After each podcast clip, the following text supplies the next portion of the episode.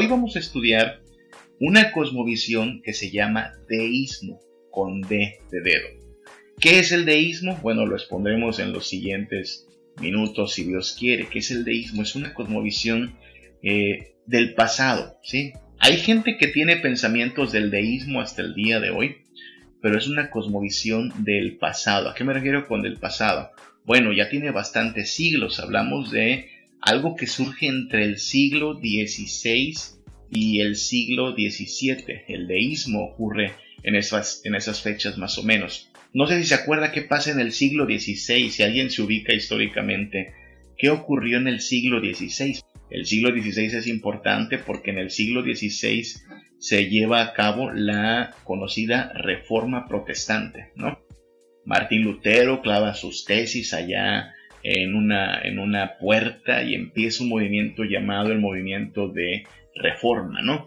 Y entonces a partir de ahí viene todo este eh, desarrollo de la iglesia, ¿no? La Biblia es traducida en diversos idiomas, el Evangelio es redescubierto, grandes cosas ocurren en este siglo, el siglo XVI. Pero eso es en cuanto a la iglesia, y claro, esto impactó al mundo entero. La iglesia, por este movimiento de la reforma, impacta al mundo entero. Pero en Europa en sí, en el siglo XVI, ocurre también un movimiento llamado el Renacimiento. No sé si le suena eso, ¿se acuerda de las clases de, historia universal, de cómo en Europa en este siglo, siglo XVI, surge el Renacimiento? Ahora, ¿por qué es importante el Renacimiento? En el Renacimiento, si bien hubo muchas cosas bonitas, se desarrolla el arte, se desarrolla la, escultura, se desarrollan muchas cosas, hubo también un rompimiento. En el Renacimiento hubo rompimiento con lo establecido en la Edad Media principalmente. Hubo un rompimiento con una fe pues muy al estilo católico romana, ¿no? Solo de santos, de vírgenes, de reliquias. Y hubo el, el surgimiento de una corriente llamada humanismo, ¿ok? En el Renacimiento surge una corriente llamada humanismo. ¿Qué es el humanismo? Pues esta idea donde el ser humano es visto como eh, la medida de todas las cosas, el ser humano es visto ahora como el centro de las cosas. Y es importante porque lo que vemos es un cambio en la mentalidad. Vemos que la gente ya no piensa solo en términos de eh, Dios y la Biblia, sino que ahora piensa en términos de lo que, nosotros pensamos como humanos, lo que nosotros desearíamos. Vaya, el hombre se empieza a colocar de verdad en el centro. Siglo XVI estamos, ¿ok? renacimiento, humanismo, pero algo más empieza a pasar también. El siglo XVI es el siglo de eh, los descubrimientos. ¿Se acuerdan qué siglo descubre América Cristóbal Colón? En el siglo XVI. ¿Qué siglo viene Hernán Cortés a América, a México específicamente? En el siglo XVI. Y entonces, de pronto, aquel mundo que se reducía solo a Europa, una Europa pues bastante antigua, el viejo mundo le llamábamos, eh, descubre al nuevo mundo. Ojo que estamos hablando en términos de mundo, ¿se da cuenta?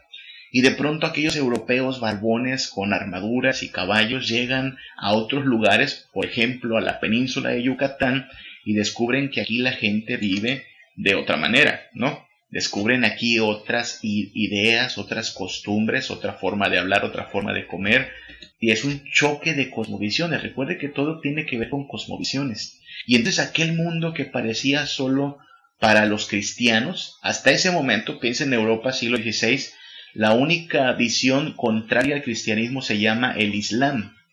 ¿Ok? El Islam, por mucho tiempo el Islam, o sea, los, los pueblos musulmanes tuvieron conquistada a España. Y es la razón por la cual nuestro español tiene muchas palabras de origen árabe por, por los musulmanes, ¿sabe? No sé si sabía que palabras como camisa, sábana, saliva, eh, son palabras eh, del árabe, son de origen árabe. De hecho, nuestros números no son números romanos, ¿verdad? Son números arábigos. Entonces, por muchos siglos, la única cosmovisión contraria al cristianismo que tuvo Europa fue el Islam. Y le dieron mucha batalla. Y de pronto, todos los exploradores, siglo XVI, nuevamente empiezan a descubrir que, América, que, otros rincones, que las Antillas, nuevos mundos, nuevas ideas. y el mundo se les hace grandototote. Y entonces viene un choque cultural también. ¿Qué pasa con la religión?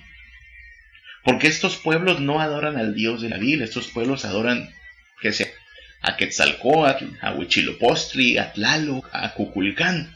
Y aunque tienen estas ideas diferentes, tal pareciera que les va bien, ¿no? Desarrollaron conocimiento, ya saben, los, los aztecas, los mayas desarrollaron eh, sistemas de agricultura, sistemas de matemáticas, idioma, escritura, descubrieron el cero, los, los mayas, construyeron esas pirámides con, con un, cuidado arquitectónico y con mucha ingeniería. Entonces viene la idea de que a lo mejor, solo a lo mejor, pensando, no solo el Dios que conciben los cristianos es digno de ser creído, sino que a lo mejor todos compartimos una especie de conocimiento eh, universal, una especie de conocimiento dirigido a todos los humanos, que, es posible que todos los seres humanos podamos tener acceso a ese conocimiento. Y entonces viene la idea, bueno, a lo mejor hay cierta revelación natural, ¿no? Que usemos contemplar en la naturaleza. A lo mejor los mayas, precisamente al ver esta grandeza del sol, de, las estrellas, de la creación, pues esa su, su forma de concebir a la divinidad. La semana pasada estudiábamos acerca de tres libros, no sé si se acuerdan, ¿se acuerdan más o menos? Y usamos el término libro. El primer libro es el libro de la creación, ¿ok? El libro de la creación. ¿Y qué nos enseña el libro de la creación? Pues lo que dice Salmo, ¿se acuerda? Cuando veo los cielos, a obra de tus manos, la luna y las estrellas que tú formaste, digo, ¿qué es el hombre, no? O el otro salmo, ¿no? Al contemplar los cielos, eh, eh, los cielos están en la gloria de Dios, el firmamento anuncia la obra de sus manos ese que llamaríamos el libro de la creación, ¿no? El libro de la naturaleza. Y claro, Dios puso su gloria en los cielos, Dios puso su gloria en la creación, pues en el deseo de que nosotros nos asombrásemos, que... Pero Dios no se revela especialmente en la creación. Usted sabe, la creación me puede decir que Dios es grande.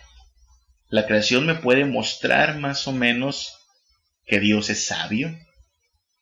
Pero la creación no me puede decir cosas como que soy pecado. No, eso lo sabemos por el libro escrito, que es el segundo libro, ¿verdad? El libro escrito. Hey, todos los hombres han pecado, todo el género humano está bajo pecado, pero Dios, que es misericordioso, envía a su Hijo para librar al ser humano. Eso es lo que creemos. Eh, sin embargo, esto lo sabemos solo por el libro escrito, ¿ok? Y tenemos un tercer libro, ¿se acuerda? Dios nos habla en tres libros de la creación, que nos puede decir, wow, hay un Dios grandioso. El libro escrito que nos puede decir que eh, somos pecadores y que Cristo nos ama y que vino a morir por nosotros. Y tenemos, de hecho, interlibro, porque Cristo es el libro encarnado, por así decirlo. ¿Se acuerda lo que dice el apóstol Juan? El verbo se hizo, Cristo es la palabra encarnada de Dios, Cristo es la revelación final de Dios. Si usted lee Hebreos, por ejemplo, Hebreos comienza diciendo, Dios, habiendo hablado de muchas formas y de muchas maneras antes, ahora se ha dado a conocer por medio del Hijo. De hecho, cuando usted y yo leemos la Biblia, hoy en nuestro tiempo, estamos tratando de encontrar a Cristo en la Biblia, ¿no? Yo, mi, mi, vida no fue transformada por Moisés, mi vida no fue transformada por Abraham, mi vida no fue transformada por David. Ciertamente ellos son personajes bíblicos, pero son personajes de reparto, ¿no? Son personajes secundarios. Mi vida y su vida, espero, fue transformada por Cristo, porque el personaje central de la vida es Cristo.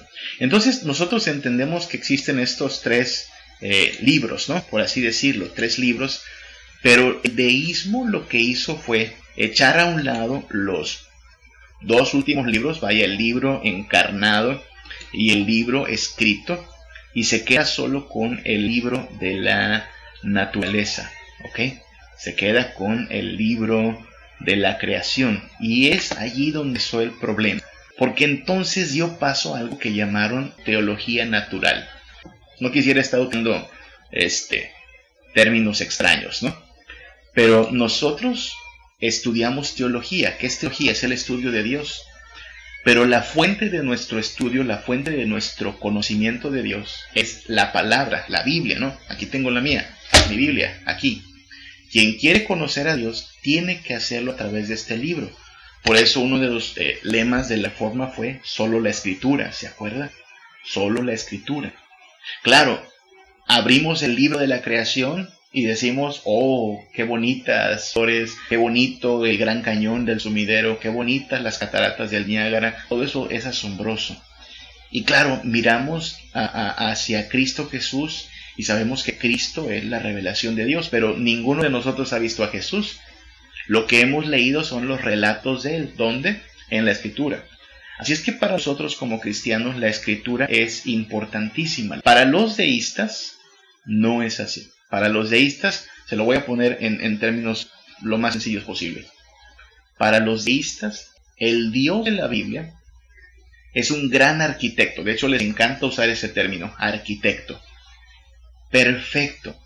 Que hace todas las cosas así, chulada de creación pero que una vez que terminó con la creación, una vez que puso todo en orden, básicamente funciona como un mecanismo perfecto, perpetuo, pero no se involucra con nosotros. ¿Ok? Esa es la idea. El Dios de los deístas, insisto, deístas con D, es un Dios grandioso, sabio, pero no se involucra con nosotros. Es un Dios que básicamente actúa como un relojero. ¿Se acuerda que alguna vez los relojes eran, eran maquinarias perfectas? Bueno, la idea es que Dios actúa como una especie de relojero. ¿Ok? Creó todo con, con lujo de detalle, perfecto engranaje. Usted vio las criaturas como, como un engranaje o como parte de ese engranaje, pero eso es todo. Eso es todo. No podemos esperar nada más. Y entonces lo que pasa es que para los deístas, la única forma de conocer algo es a través de la naturaleza. Y para conocer la naturaleza, lo único que necesitamos es nuestra razón, ¿sí? Hacerle algo al científico, ¿no? Observar, experimentar y a partir de ahí conocemos a Dios. Eso es lo que le llamaron teología natural. La idea de que Dios se revela en la naturaleza y en la naturaleza nos muestra qué es lo que debemos hacer. Ahora bien, eh, Romanos 1 del 21 al 22 resume cuál fue el error de los deístas. Romanos 1 del 21 al 22 resume cuál fue el error de los deístas. Eh, claro, no está escrito pensando en los deístas, sino que podríamos decir que cada cierta época, cada cierta época se repite este mismo patrón. El ser humano creyéndose un poco o un tanto más sabio que Dios, eh, se olvida de Dios. ¿Qué dice Romanos 1 del 21 al 22? Dice, pues habiendo conocido a Dios, no le glorificaron como a Dios ni le dieron gracias, sino que se envanecieron en sus eh, razonamientos, y su necio corazón fue entenebrecido. Profesando ser sabios, se hicieron necios. Eso es lo que dice Romanos. Profesando ser sabios, se hicieron necios. Se creyeron muy sabiondos, se creyeron muy llenos de razonamiento. Era la época, recuerde, renacimiento, humanismo, el ser humano se cree lo máximo, el ser humano piensa que es la medida de todas las cosas, está de moda el método científico, todo eso está bien pero empezaron a creer, wow, entonces por medio de la ciencia descubrimos esto y aquello, no necesitamos más este libro, este libro está lleno pues de a lo mejor de fábulas, a lo mejor de mitos, a lo mejor de cosas que no podemos creer. Y entonces profesando ser sabios se hacen necios. Ese es el problema con el deísmo. Ahora bien, cuando se quedan solo con el libro de la creación y sacan el libro escrito, y el libro encarnado, hay un problema ya, porque no pueden responder a aquellas siete preguntas que trata de responder una cosmovisión, ¿ok? No pueden. ¿Se acuerdan cuáles eran las siete preguntas? ¿Qué es real? ¿En qué mundo estoy? ¿Qué soy? ¿Qué ocurre al morir? ¿Importa el conocimiento? ¿Qué es bueno y qué es malo? ¿Y qué sentido tiene la historia? Son siete preguntas que eh, una cosmovisión tiene que responder, ¿no? Bueno, el deísmo no pudo responder a estas preguntas porque pues no tiene la respuesta a ellas. Usted no le puede preguntar esto a la naturaleza, ¿no? No le puede preguntar esto a las nubes, a las plantas, a los árboles. Oye, oye planta, ¿qué soy? ¿No? Oye árbol, ¿qué soy? No va a estar ahí la respuesta. Eh, necesitamos respuestas que nos vengan reveladas de parte de Dios. Y este Dios nos las ha revelado en su libro, ¿no? Por eso es importante entender esto.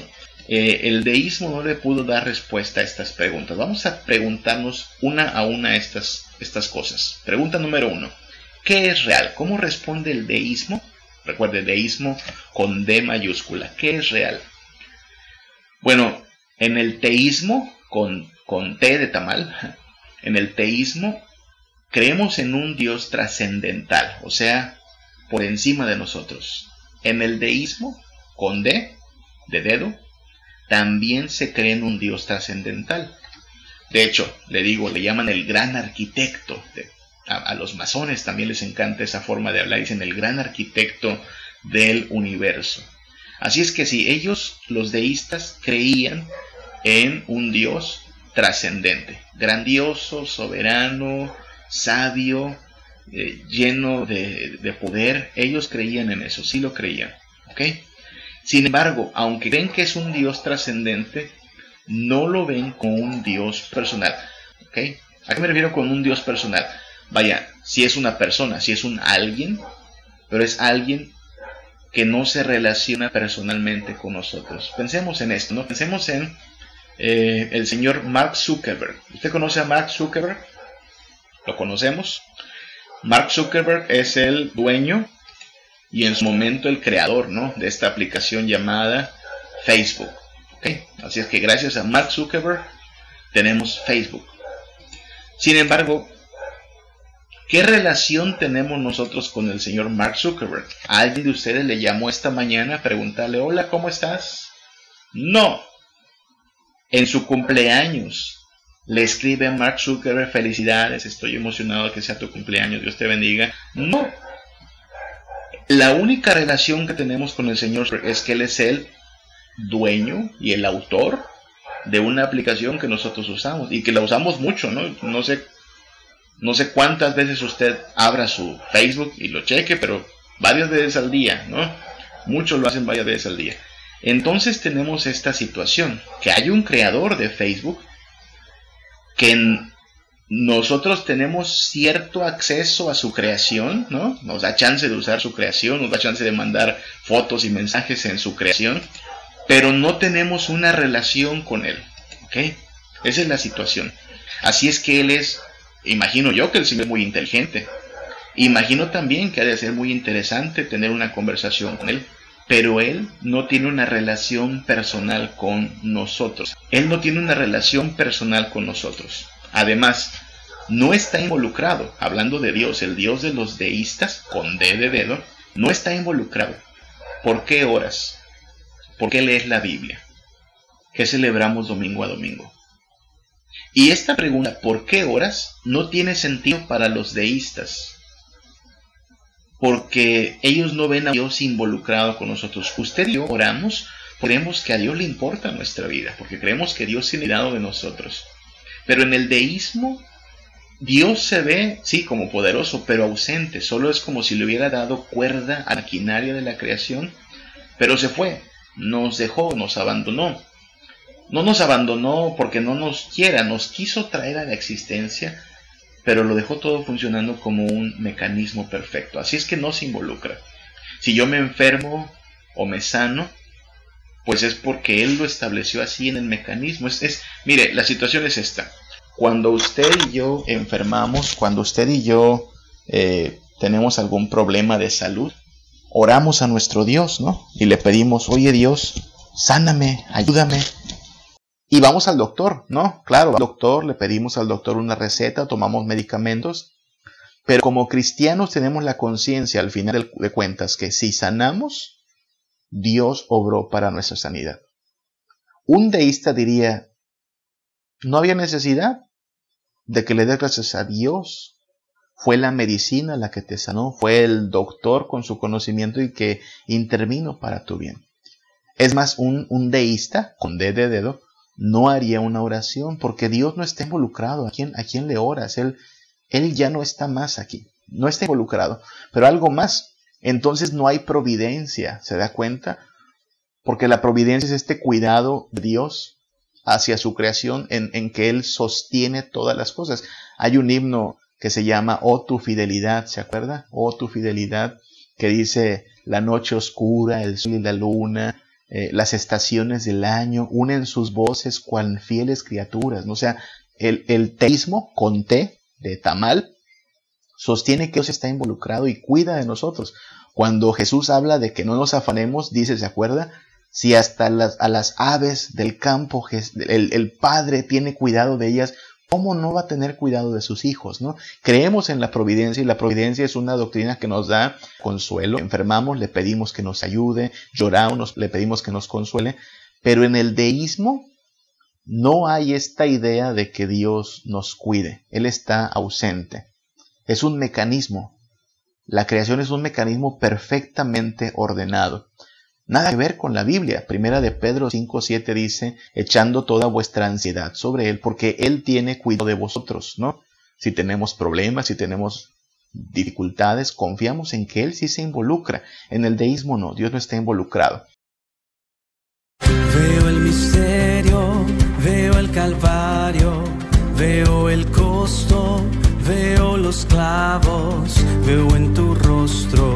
tu infinito amor.